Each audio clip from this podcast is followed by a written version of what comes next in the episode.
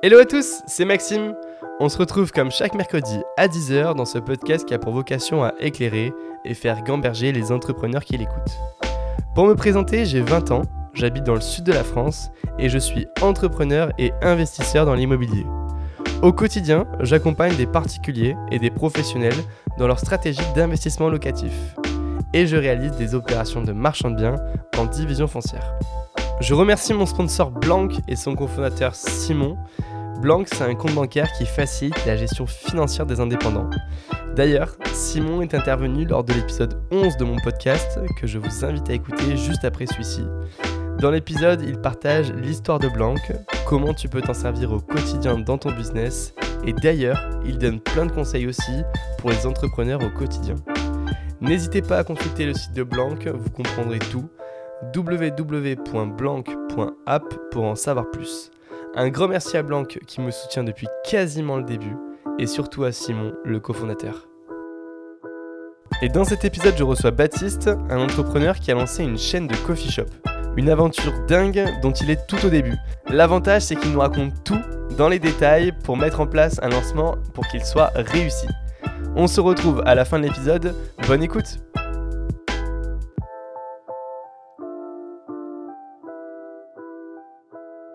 Et on se retrouve avec Baptiste. Merci Baptiste d'avoir accepté l'invitation. Avec plaisir euh, Maxime. Est-ce que tu peux te présenter simplement, en quelques mots, comme tu te présenterais à, ta famille, à tes amis? Eh bien, je te dirais que, enchanté, je suis Baptiste, euh, donc le CEO euh, de Moon, passionné de café, de gastronomie et de bons moments pas mal. Franchement, très court, très, très simple. On y reparle, enfin, on en reparlera, pardon, dans la deuxième partie du podcast qui est liée du coup à ton activité que tu es en, train de monter.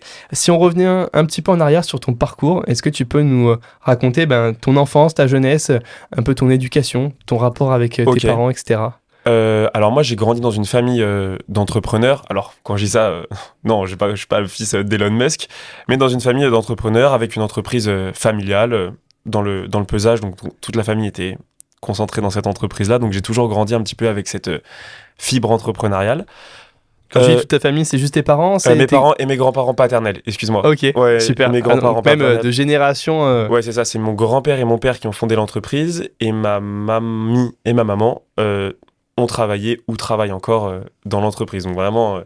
Génial, toute la famille quoi. Toute la famille, toute la famille dedans. Et non, bah, j'ai grandi dans un, une enfance plutôt heureuse. J'ai pu aller à l'école. Euh, on m'a toujours poussé à faire euh, ce que j'aimais, que ce soit dans le sport, que ce soit euh, dans les hobbies et que ce soit après plus tard dans les études.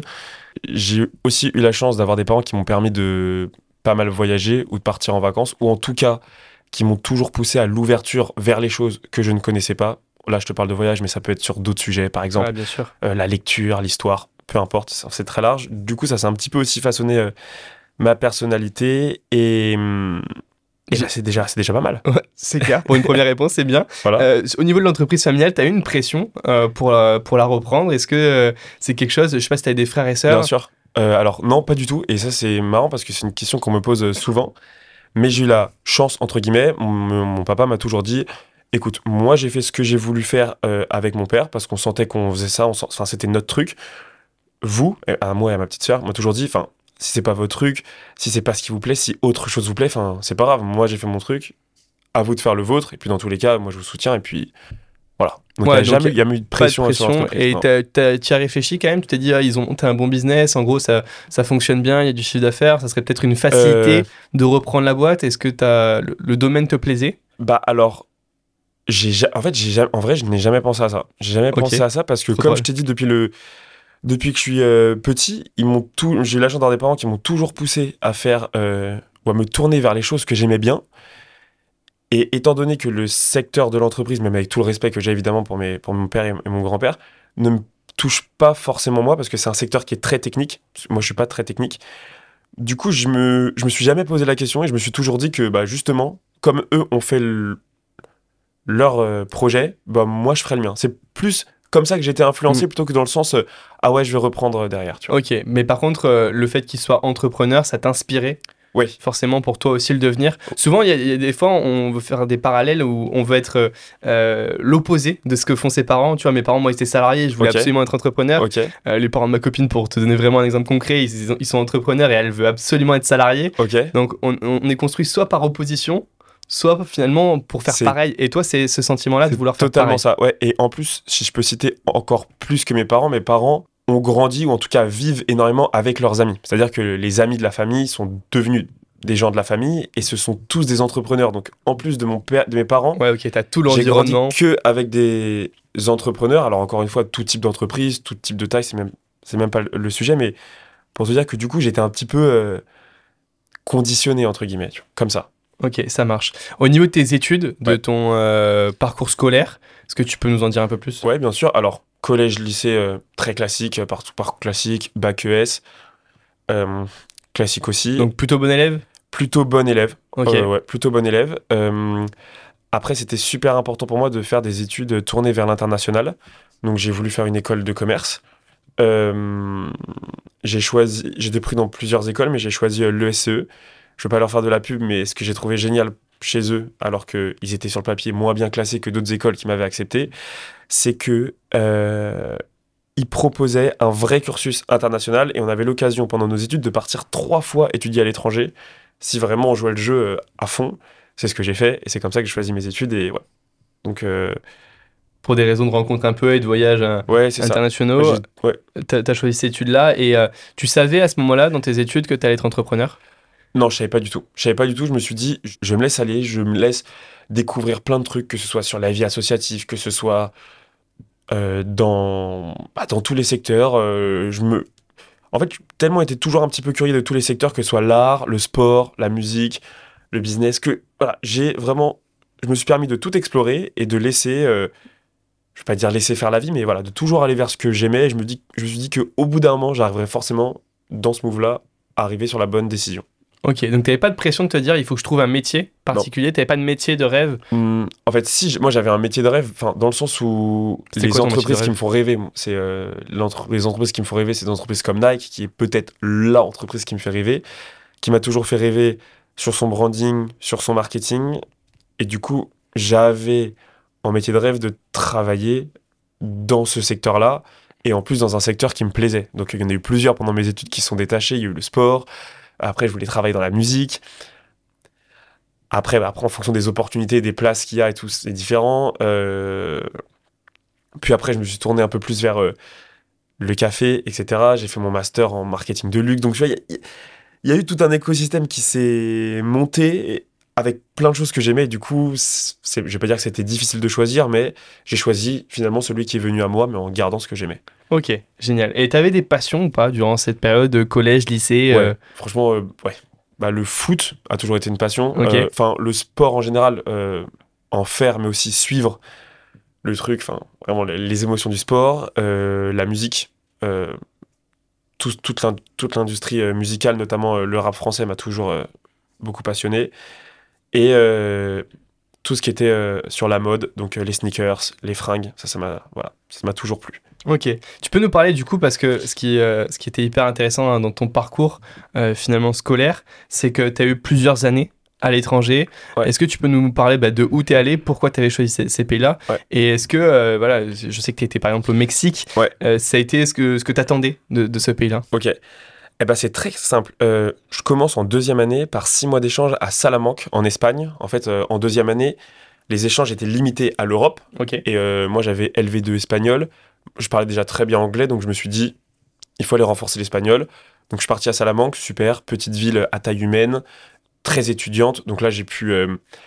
là, j'ai vraiment eu un choc, un peu coup de cœur, parce que je me suis retrouvé avec des étudiants de partout dans le monde dans un bain international, un énorme melting pot. Et là, déjà, première expérience, je me suis dit, ok, ok, j'adore ça, il faut que je refasse ça euh, très très vite. Après, du coup, en quatrième année, je pars au Mexique, à Guadalajara, parce que là, on pouvait aller partout dans le monde. Et encore une fois, euh, bah, j'ai misé sur les langues que je savais. Donc, euh, j'ai postulé aux pays anglais, qui parlent anglais, et les anglophones, oula, et les pays hispanophones.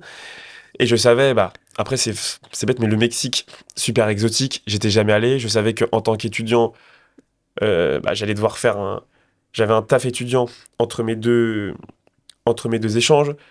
Et après, il fallait la jouer stratégique. Il euh, fallait que j'aille dans un pays où j'allais avoir le plus de pouvoir d'achat. Si je partais directement à New York, euh, avec les petites économies que j'avais accumulées, ça allait être très compliqué.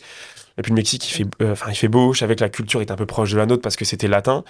On avait des amis qui étaient déjà allés au Mexique avant, qui nous avait fait un super retour d'expérience. Et là, je suis tombé totalement amoureux du pays. Je suis tombé amoureux de la, de la, culture, de la nourriture, des gens. Qu'est-ce que tu fais au Mexique? Alors là, j'y étais encore une fois pour étudier. Donc, un nouvel échange universitaire. Donc c'est cool parce que comme ça, j'ai pu voir comment on étudiait en France, comment on étudiait en Espagne, comment on étudiait au Mexique. C'est très différent? C'est très différent. Ok. C'est très différent. Euh, les attentes sont pas les mêmes. Et ce que j'aime bien au Mexique, c'est qu'ils avaient cette euh, influence américaine au final, avec une grosse place dans le sport. Donc tu vois, par exemple, on terminait à 15h et jusqu'à 17h bah, t'avais natation, foot, enfin, t'avais tout un complexe sportif. tous les jours quasiment Ouais, tous les jours quasiment, alors que, euh, alors que l'école euh, n'était pas forcément renommée pour le sport, mais t'avais toutes ces installations-là et tu pouvais faire. Euh, et c'est trop cool aussi pour rencontrer des gens, tu vois. Ouais, c'est clair. C'est dans ces moments-là, c'est pas forcément en classe. Mais ok, et du coup, tu travailles pendant cette année au Mexique? C'est là où. non, je travaille pas. En fait, mes années à l'étranger, je n'ai jamais travaillé, j'avais toujours travaillé avant, en amont, pour préparer bah, les dépenses, etc. Ah mais oui, c'est vrai que le café, tu, tu reviens au Mexique je finalement reviens, après. après le Covid, ouais. On y vient juste après. Et du coup, ta dernière année? Et ma dernière année, eh ben alors, en fait, c'était tout se passe en 2019, donc année extraordinaire.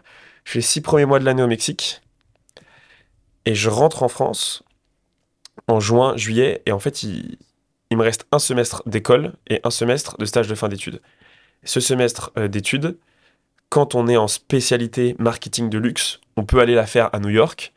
Je voulais spécialité marketing. Le luxe m'intéressait pas plus que ça, mais je me suis dit que ça pouvait être très enrichissant d'apprendre dans un secteur euh, d'excellence, quel luxe. Donc je postule, je suis pris, je pars six mois à New York, donc je termine mm, le deuxième semestre 2019, enfin je fais mon deuxième semestre de 2019, pardon, à New York, dans une université américaine. Donc là, on est encore sur autre chose, on est encore sur un autre mode de vie, on est encore sur une, Enfin, New York, c'est magique. Quoi. Je pense que c'est ma ville préférée au monde. J'étais déjà allé plusieurs fois en tant que touriste. Je sais pas expliquer. Dans la rue, il se passe quelque chose. Je ne sais pas. J'ai l'impression qu'à chaque coin de rue, il y a une opportunité. Les gens sont, sont pas pareils. Les gens sont. Ils sont ouverts à tout. Euh, tout le monde est un peu artiste. Tout le monde est un peu entrepreneur. Je sais New York, j'ai l'impression, pour y être du coup déjà allé une fois, tu vois, que c'est un mix de tout le monde entier. Ouais, je sais pas, qui se réunit dans, cette ville et, euh, et, tout le monde est prêt à accueillir l'autre. Je sais pas si c'est ce sentiment-là que j'ai que en tant que touriste français et j'étais sur une courte période aussi, donc euh, pas, pas peut-être assez pour avoir un avis objectif, mais c'était ce sentiment-là où en fait on a été aidé par des policiers. Jamais en France tu verrais un policier qui t'aide, euh, qui aide un touriste. Alors peut-être pas jamais, mais moins facilement. On s'est compris. Et voilà, c'était hyper fluide en fait, hyper facile. Et la vie, elle, elle ne s'arrête jamais. C'est encore plus qu'à Paris, euh, même si euh, moi, pour, tu vois, qui vient de la province, entre guillemets, euh, j'ai l'impression qu'à Paris, la vie s'arrête pas, mais alors à New York, elle s'arrête jamais, jamais, jamais. Jamais. Et je sais pas, l'ambiance, ouais, est très, très différente, mais j'avais bien kiffé New York, en effet, c'est. C'est une belle et grande ville, mais par contre, le niveau de vie est beaucoup plus élevé là-bas. Ah bah, quand tu passes de 6 mois au Mexique à 6 mois à New York, en plus j'étais à Guadalajara, donc qui n'est pas une la capitale, qui n'est pas Monterrey non plus, qui est aussi une ville très aisée on est sur une ville étudiante où vraiment le pouvoir d'achat pour des Européens, il est, il est cool. T'arrives à New York, oh le choc, juste en termes de... Pour donner une valeur, euh, un exemple qui peut parler, je vivais à Guadalajara dans une grande maison avec jardin, piscine pour 350 euros par mois. Et t'étais seul ou plusieurs? On était à plusieurs. Et j'avais à New York une chambre dans un appartement un tout petit appartement pour 1200 dollars par mois. 1200 dollars. C'est vraiment pas une vanne. C'est pas une vanne. Waouh. Ah ouais, c'est cher quand même. Après, voilà. Après, euh, c'était euh, aussi euh, un. Je remercie beaucoup mes parents qui m'ont bah, qui m'ont clairement aidé à cette période-là parce que bah, c'est vrai qu'après l'expérience à New York reste une plus-value à vendre à vendre derrière. Bon, c'était 4 ouais, c'était 4 5 mois donc c'est un, sacrifice, mais qui. Bon, on a eu la chance. Voilà. J'ai de la chance. Euh, hyper intéressant. Tu reviens en France. Qu'est-ce que tu fais du coup quand, je reviens en France Stage de fin d'études. Donc, euh, donc après un an à l'étranger, stage en France, pas plus mal entre guillemets parce que bah donc stage de fin d'études chez Coca, voilà, en stratégie euh, en stratégie packaging. Génial. Trop intéressant, vraiment super moi qui avais déjà fait un stage chez Vivendi avant, donc j'avais un petit peu, je comprenais comment fonctionnaient les grands groupes, donc super intéressant. Comment t'approches ces, euh, ces groupes-là pour rentrer en stage chez eux? C'est euh, euh bah, candidature spontanée Non, non, il y avait une offre sur Welcome to the Jungle. J'ai postulé et c'est là, encore une fois, que là, et là, ça a été trop cool parce que le fait d'avoir enchaîné l'année d'avant deux pays en études, bah, je pense que ça a totalement fait la différence dans ma candidature. Par rapport aux autres candidats Voilà. Et du coup, euh, trop cool.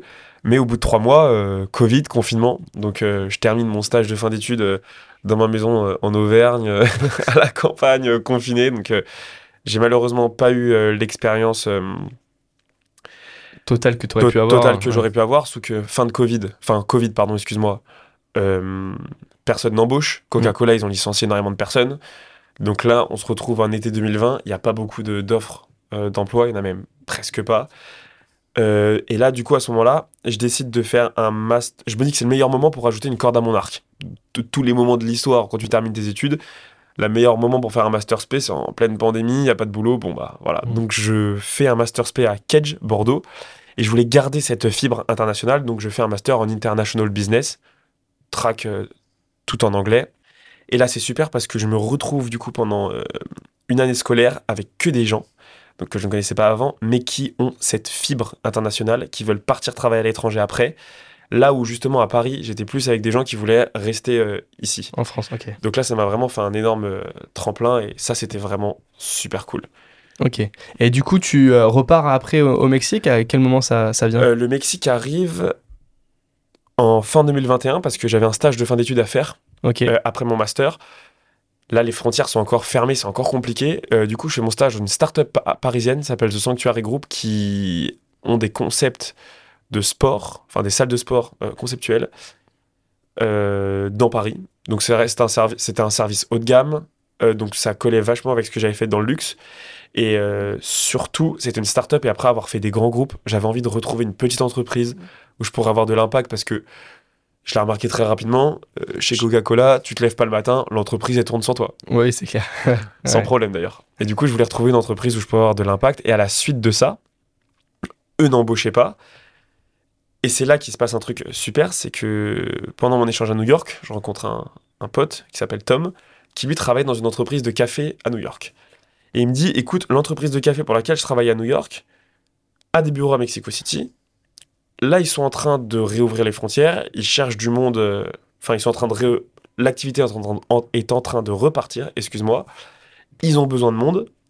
Est-ce que tu es chaud euh, d'aller travailler à Mexico? City Moi, j'avais un autre copain de New York qui était déjà dans l'entreprise, mais lui à Tulum, parce qu'on bossait à Mexico et à Tulum. Et il m'a dit Bah ouais, mec, faut absolument que tu viennes. En plus, tu parles déjà super bien espagnol et tout. Et toi, t'avais kiffé le Mexique Et moi, j'étais tombé amoureux euh, du Mexique. Vraiment, c'est un peu. Enfin, je pourrais. Il faudrait un autre podcast pour euh, parler de ce pays parce que ça peut durer très longtemps.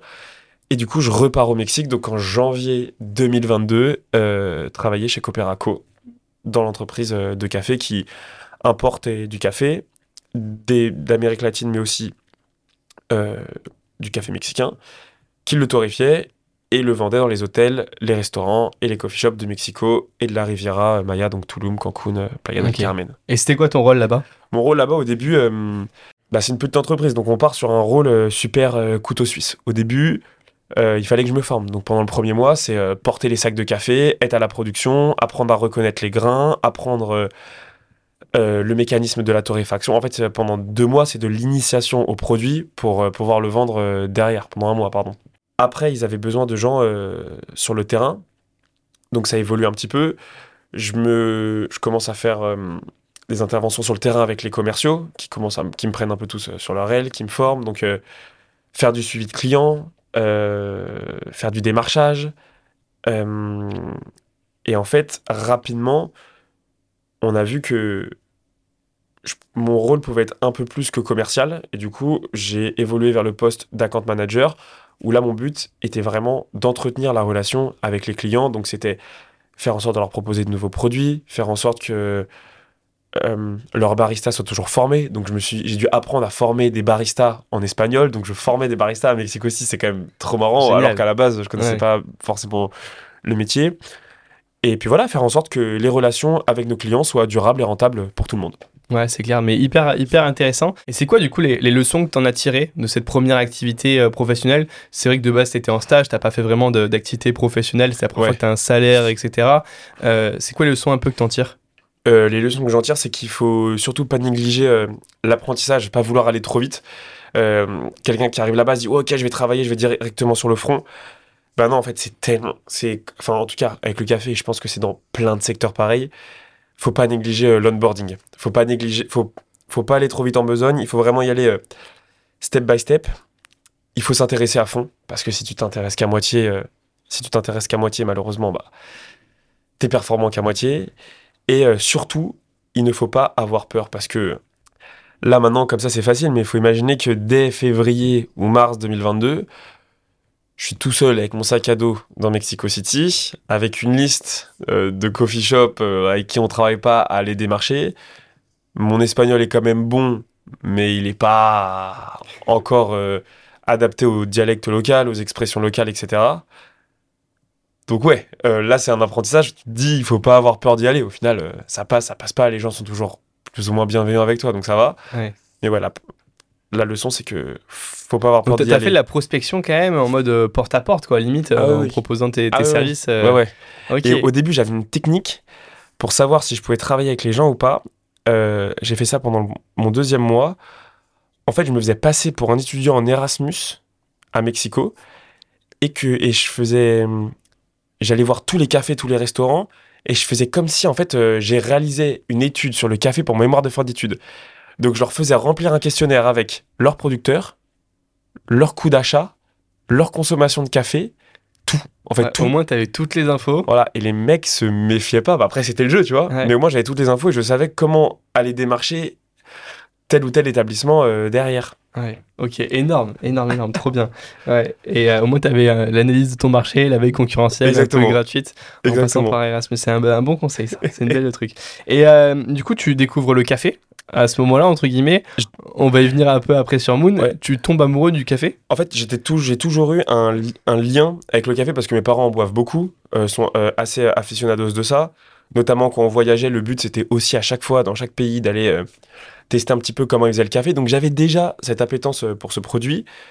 Et du coup, bah là, ça, ne l'a fait que la, renforcer et la multiplier.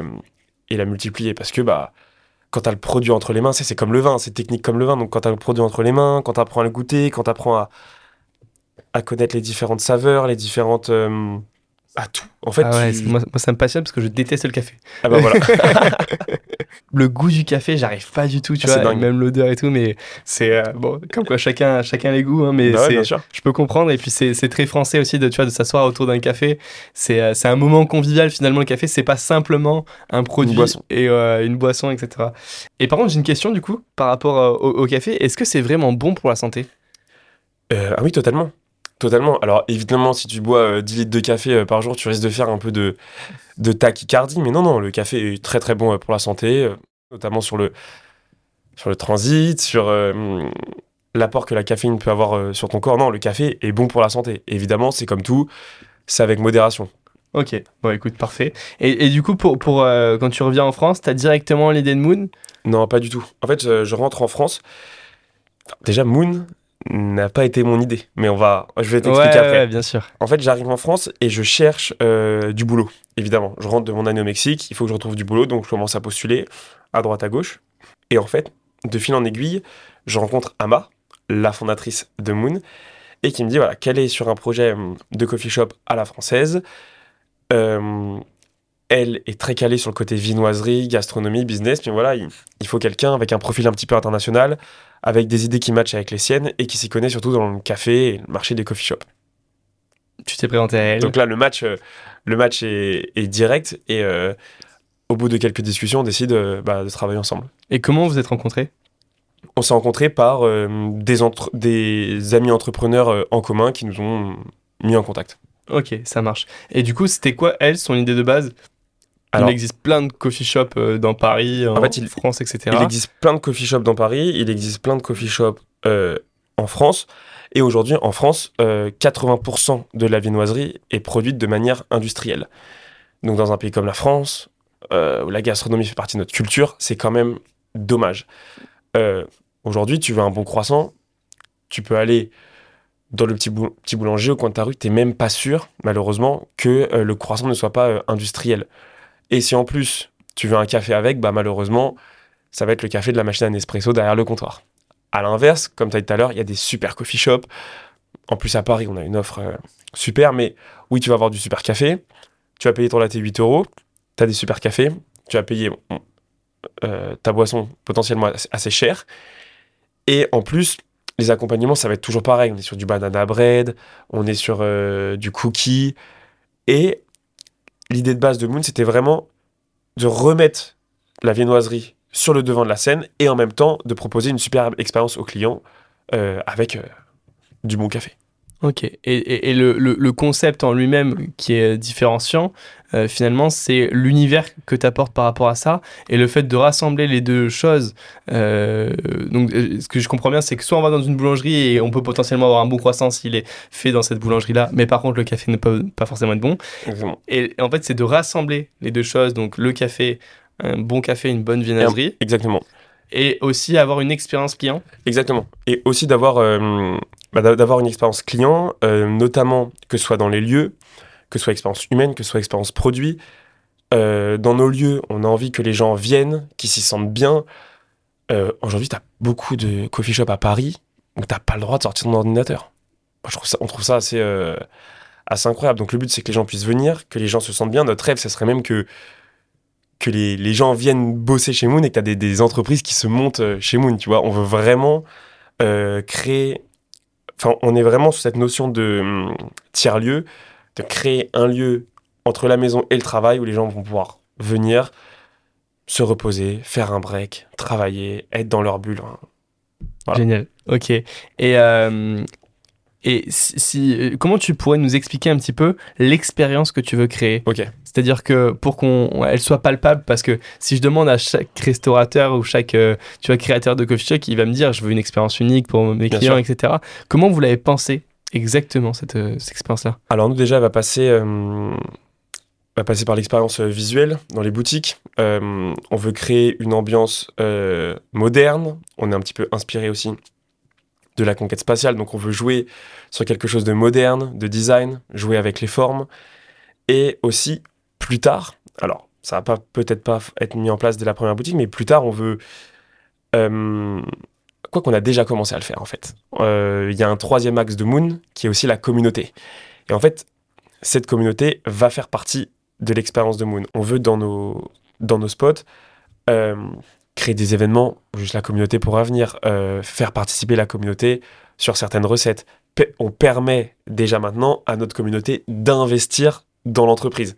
Et ça aussi, c'est un axe super fort euh, sur lequel on veut se différencier, euh, qui va nous aider à nous différencier, excuse-moi, de nos concurrents. Oui, parce que finalement, tes clients, quand ils seront tes actionnaires, ils voudront entre, entre venir chez toi et aller chez Starbucks, pour n'en citer qu'un, entre guillemets, euh, ils viendront chez toi. C'est ça. C'est l'intérêt qu'il y a sur ça. Mais parle-moi un petit peu ouais, de cette levée de fonds-là. Comment vous êtes financé Quelles ont été un petit peu les barrières à l'entrée que vous avez passées du coup Et où vous en êtes aujourd'hui? Ok. Et eh ben, tout simplement, il y a un premier round qui a été fermé en BSAR, qui était uniquement, entre guillemets, pour les, tous les entrepreneurs qui ont entendu parler du projet dès le départ, qui ont cru et qui ont voulu euh, mettre des billes dedans.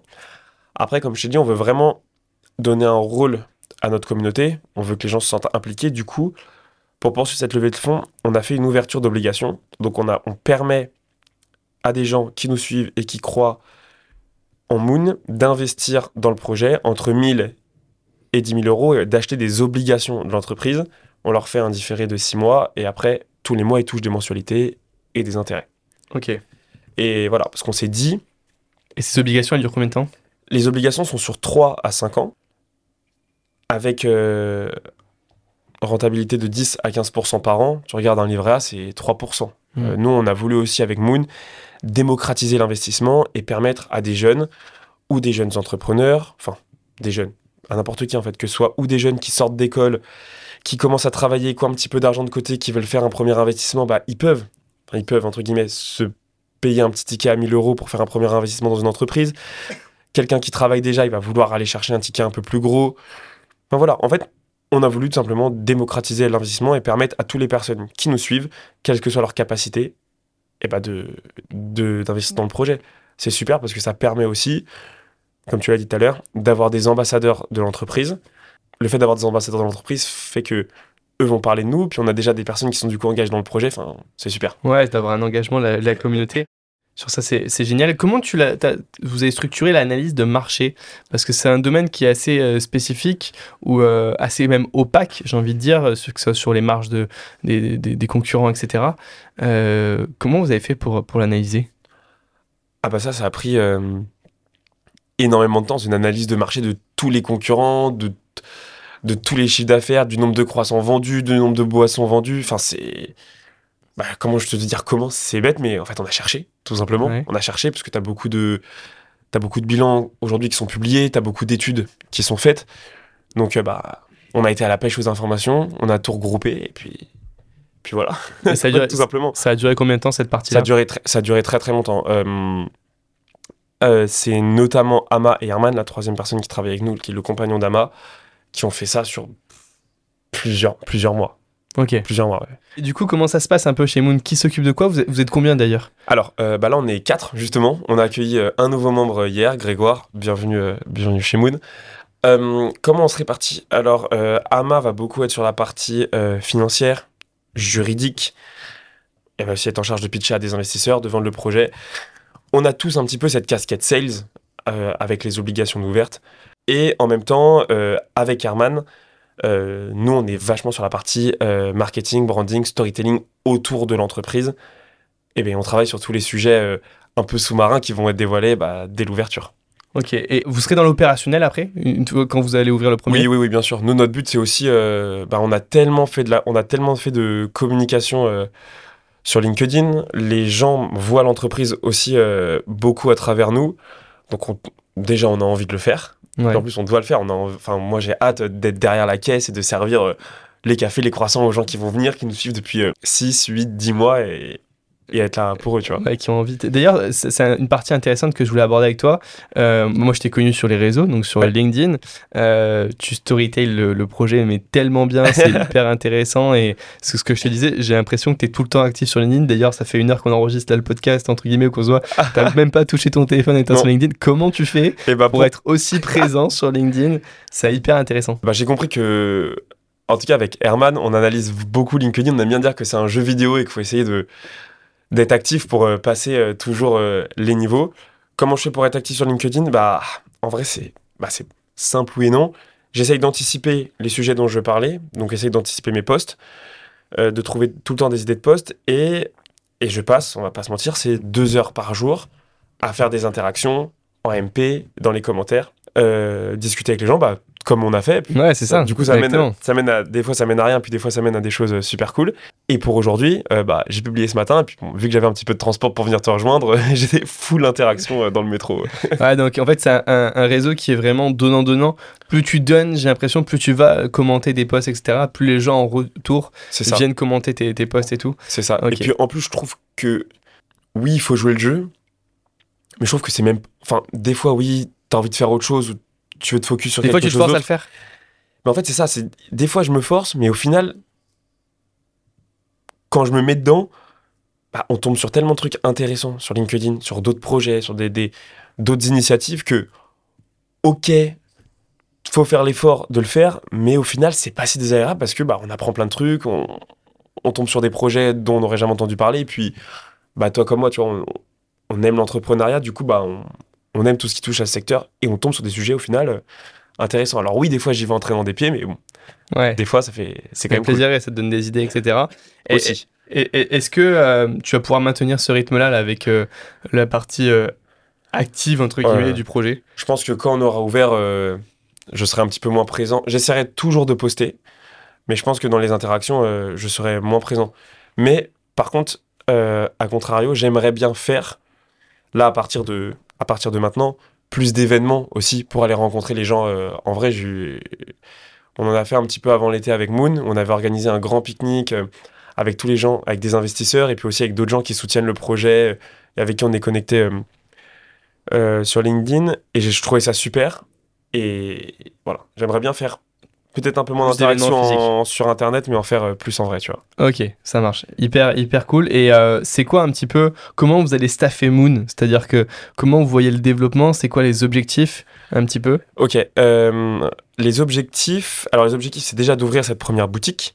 Donc qui aujourd'hui est en travaux? On a eu les 3D définitives hier. On n'a plus qu'à valider le bail et là, on devrait lancer les travaux à la fin du mois. Donc, aller dans 15 jours, 3 semaines. Je prends toujours une marge parce que dès qu'on parle ah de bah, travaux, il y a toujours des imprévus. Donc, je préfère prendre une marge et dire dans 15 jours, 3 semaines. Donc ça commence bientôt. Et, ça. et, le but, c'est que l'ouverture soit. Je vais te donner une fourchette euh, un petit peu large. Allez, 15 décembre, 15 janvier. Ouais. Tu vois, ça serait super.